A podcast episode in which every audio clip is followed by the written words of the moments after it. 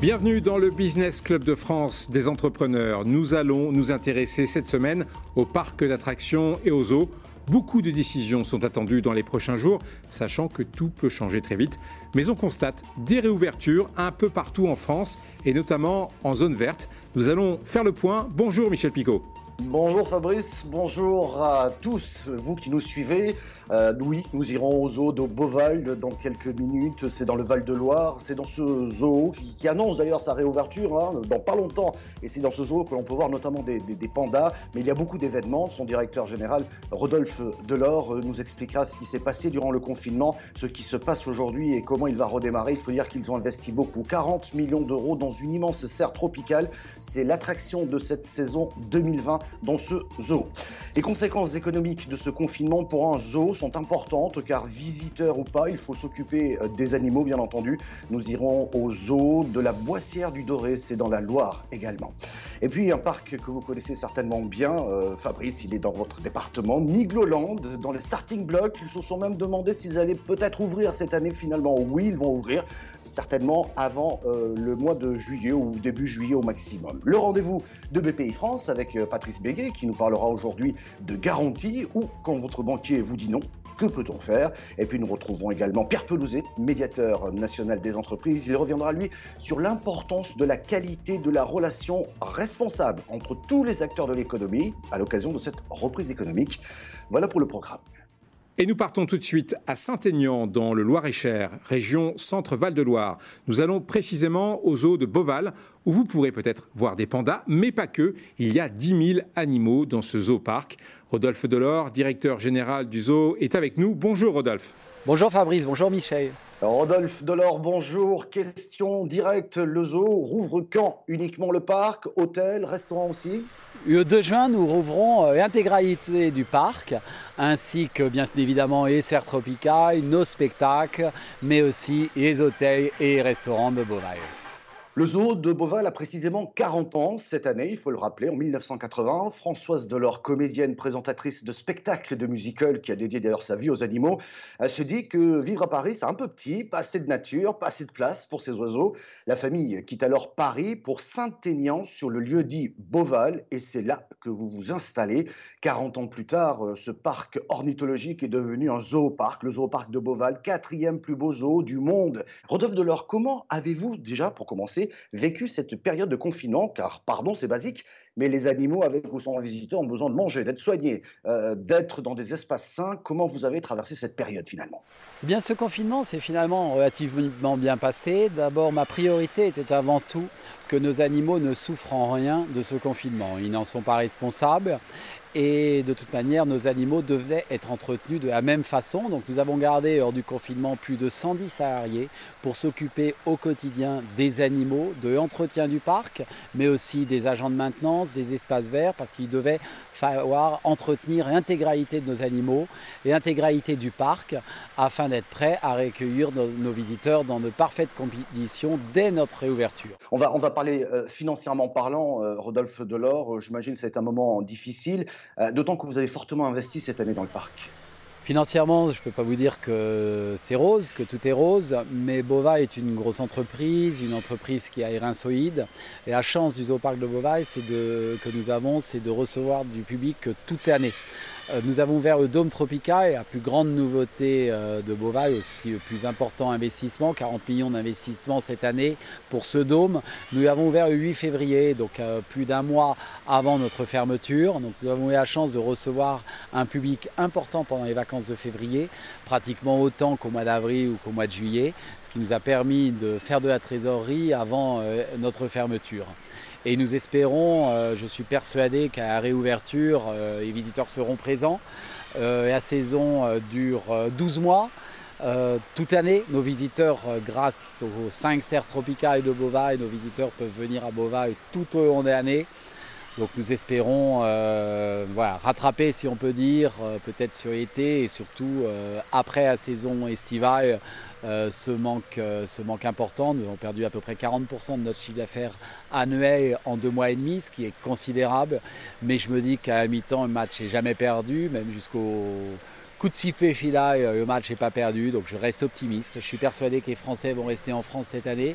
Je suis persuadé que les Français vont en profiter pour redécouvrir leurs sites régionaux, pour redécouvrir les sites en France. Nous n'allons pas avoir les touristes étrangers, mais nous aurons une clientèle française qui, j'en suis certain, euh, sera nombreuse. Cette saison 2020 est donc importante pour vous car euh, je le disais tout à l'heure, hein, vous avez réalisé d'importants investissements. Euh, comment vous préparez cette reprise finalement? Cette saison 2020 est pour nous très importante. C'est l'année de nos 40 ans. C'est l'année qui devait être l'année de tous les records. Ce sera bien évidemment certainement pas le record que j'espérais. Euh, c'est une période particulière, une période où on a beaucoup appris aussi. Et nous organisons, nous avons délibérément souhaité ne pas rouvrir avant le 2 juin. Nous aurions peut-être eu la possibilité de faire le forcing pour ouvrir pour les gros week-ends fériés, mais je m'étais engagé, notamment auprès du président de la République, à ne pas ouvrir pour les gros week-ends d'ascension et Pentecôte, afin de ne pas avoir, dès notre réouverture, un public trop important.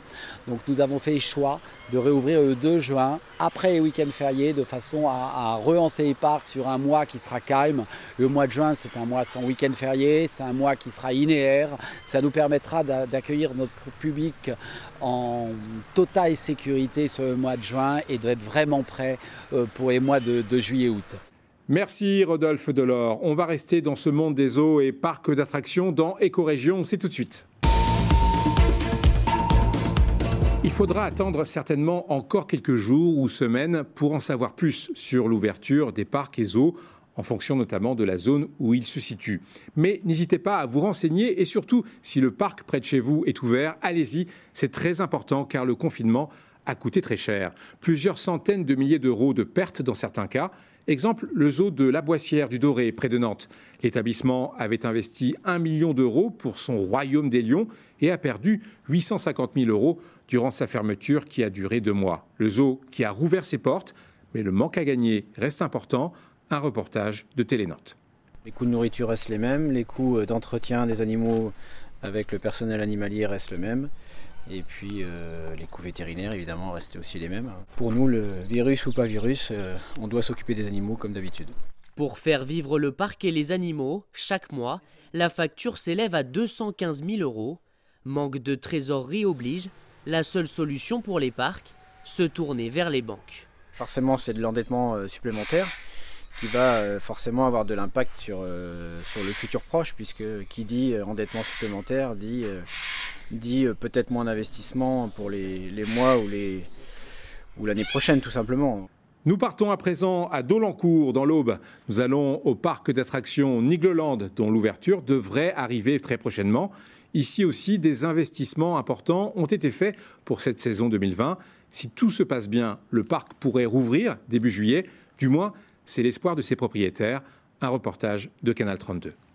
Ne pas ouvrir, c'est pas envisageable parce qu'économiquement, ce n'est pas viable. Euh, c'est difficile. Euh, ouvrir en septembre, ça fait vraiment une période très courte, donc il faut embaucher, former du personnel pour euh, très peu de jours d'ouverture. Est-ce que ça vaut le coup? On se pose la question et une ouverture en juillet. On sait qu'il y a quelques millions de Français qui n'iront pas à l'étranger cette année. Du coup, ça nous laisse beaucoup d'espoir. Les recommandations gouvernementales pour le secteur du tourisme seront débattues mi-mai et annoncées début juin. Quoi qu'il arrive, six salariés s'affairent en continu à l'entretien des 43 hectares du parc. Si on s'absente pendant un mois et demi, deux mois, on est au printemps, on est en pleine pousse de gazon, on va revenir, nos gazons ils feront 50 euh, cm de haut, ils seront inesthétiques et on va mettre du temps à les récupérer. Après, il y a toutes les jeunes plantations qu'on a fait cet hiver et à l'automne. Si on ne les arrose pas, avec le, mois dernier, on a eu des grosses chaleurs, on va avoir beaucoup de pertes. Euh, l'état d'esprit, c'est on maintient le parc dans euh, le meilleur état possible, de manière que si on a la chance de pouvoir ouvrir rapidement, et eh ben, euh, pas du jour au lendemain, mais très rapidement, on soit capable de dire bah, nous, tous les feux sont au vert, euh, on peut y aller. Quoi. Actuellement, on est en train de finir la nouveauté 2020 de Noisette Express qui est derrière moi, et nous avons également commencé euh, les travaux de la nouveauté 2021. Donc, Covid-19 ou, non, Nigloland a choisi de continuer à investir. Allez, c'est l'heure de notre rendez-vous avec BPI France. Oui, c'est notre rendez-vous avec euh, Patrice Béguet, avec cette question qui hante beaucoup d'entrepreneurs. Mon banquier me dit non à mon projet. Il veut que mon projet ait une garantie. Alors comment BPI France peut-elle intervenir, Patrice? Bonjour Michel, bonjour Fabrice. Oui, parlons aujourd'hui de la garantie, avec le prêt garanti par l'État, plus que jamais le fameux PGE. Mais comme vous le savez, entrepreneurs, on ne vous lâchera pas, gardez le cap. Nous apportons euh, aux banques notre garantie à hauteur de 40 à 60 pour les inciter par ailleurs à financer les TPE et les PME dans leurs phases les plus risquées, que ce soit la création, la reprise, l'innovation, l'international, le développement, le renforcement de la trésorerie. Notre partenariat également avec les régions permet aux banques de bénéficier d'une garantie à hauteur de 70%. Merci Patrice Béguet. On retrouve tout de suite le médiateur des entreprises, Pierre Pelouzet. Bonjour Pierre Pelouzet. Bonjour Michel Picot, bonjour à Fabrice aussi. Alors, on va parler d'un, je dirais, d'une valeur clé dans le business, c'est la confiance. En même temps, vous me direz, la confiance, ça ne se décrète pas. En revanche, il y a des outils que vous avez mis en place, et je pense notamment à cette charte euh, relation euh, entre acteurs finalement, relation responsable. Euh, c'est peut-être l'occasion de la remettre au goût du jour, parce que c'est le socle finalement de cette reprise, ça va être les bonnes pratiques. Effectivement, euh, Michel, euh, nous, l'avions bâti en fait à la sortie de la crise précédente, la crise de 2008. On avait travaillé en médiation en 2009. Et puis dès 2010, on s'était dit il y a besoin d'un outil, un outil pour concrétiser une relation de confiance entre les clients et les fournisseurs, notamment dans le monde professionnel, dans le B2B comme on dit. Et donc on avait créé avec l'association des acheteurs et les équipes de la médiation cette charte, charte qui s'appelle Relations fournisseurs responsables. Que dit cette charte? Elle donne les 10 bonnes pratiques à respecter pour avoir une relation client-fournisseur équilibrée, payer en temps et en heure, donner de la visibilité, s'inscrire dans un écosystème, s'inscrire dans un environnement, dans une région, dans, une filière. Tout ça, vous le retrouvez dans cette charte relation fournisseur responsable. Cette charte a connu un immense succès puisque nous avons plus de 2000 signataires qui nous ont rejoints depuis 2010. Et pourtant, et pourtant, je pense qu'effectivement, cette charte euh, revient au goût du jour et on devrait encore lui donner un nouveau souffle. Et j'espère que beaucoup d'autres entreprises, petites, moyennes, grandes et administrations, puisqu'elles sont bien entendu conviées aussi, viendront rejoindre ce mouvement, signer cette charte, parce que c'est le moment. C'est le moment de remettre à l'œuvre les bonnes pratiques qui sont dans cette charte. Encore une fois, payer à l'heure, donner de la visibilité, se parler de manière intelligente entre clients et fournisseurs, c'est probablement une des clés, sinon la clé, d'une reprise économique équilibrée, intelligente entre tous les acteurs de notre économie française. C'est la fin de Business Club de France des entrepreneurs. Vous pouvez regarder cette émission en replay sur votre télévision ou votre radio locale préférée ou bien en podcast sur toutes les bonnes plateformes. À la semaine prochaine.